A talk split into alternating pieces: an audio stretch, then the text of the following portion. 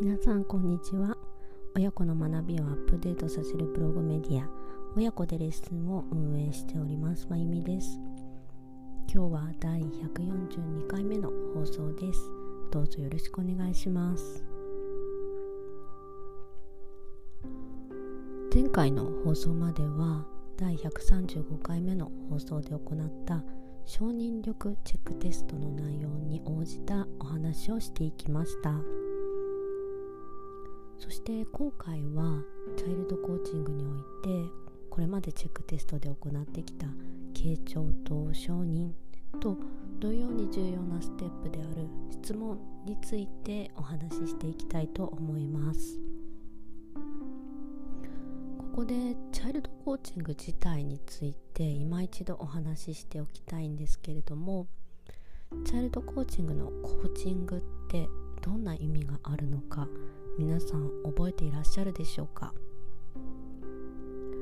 このコーチングについてはその逆のアプローチであるティーチングについて考えると分かりやすいんですけれどもティーチングっていうのはお子さんに対して答えを教えるアプローチであるのに対してコーチングはお子さんから答えを引き出すアプローチ方法なんですね。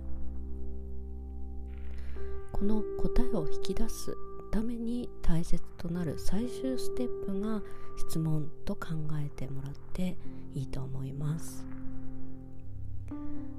では現時点で皆さんがこの質問のスキルがどれくらいあるのかっていうことを今回も10の質問でチェックしていきたいと思います。これから質問に関する10の質問をしていきますので二重丸。いつもできる。丸。おおむねできる。三角たまにできる×いつもできない。の4つで答えてみて今の自分の承認力を測ってみてください。あすみません。承認力じゃなくて質問力ですね。質問力を測ってみてください。はい。では紙とペンのご用意は大丈夫でしょうか？では質問力チェックテストやっていきます。1子供に何かアドバイスをする前にアドバイスをしてもいいか質問をしている。2子供に対する質問はなるべく簡潔にするようにしている。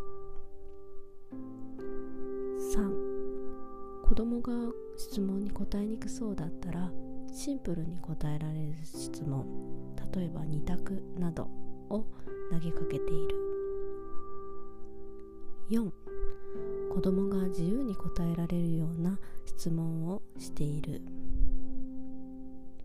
5子供を責めたり問いただすような質問はしていない。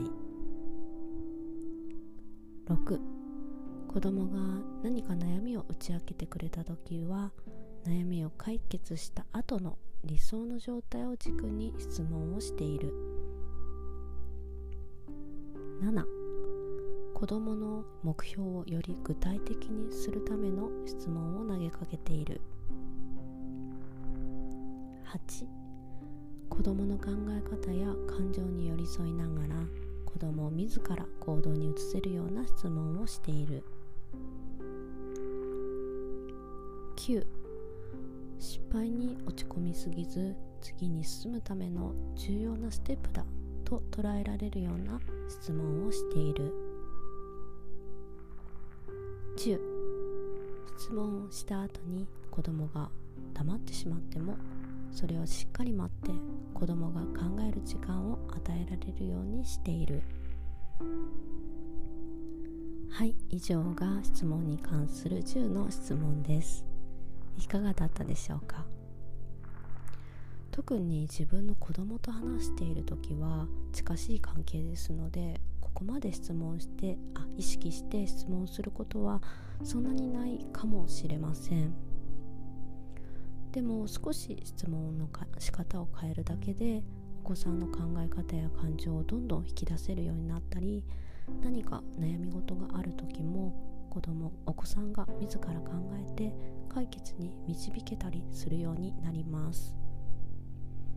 具体的な質問の方法については次回から解説していきますのでどうぞお楽しみに。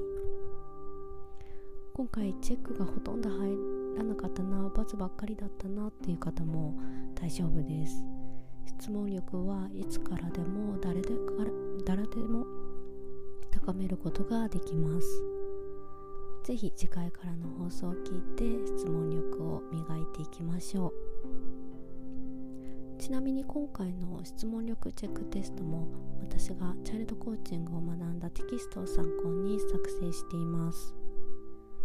もしこの機会にチャイルドコーチングを本格的に学びたいという方がいらっしゃればあの今回の内容の概要欄に私が受講した資格取得講座のリンクを貼っておきますので是非そちらもチェックしてくださると嬉しいです。はいでは第142回目の放送はここまでとさせていただきます。今日も最後までお耳をお貸しくださりありがとうございました。次回の配信もぜひよろしくお願いします。まゆみでした。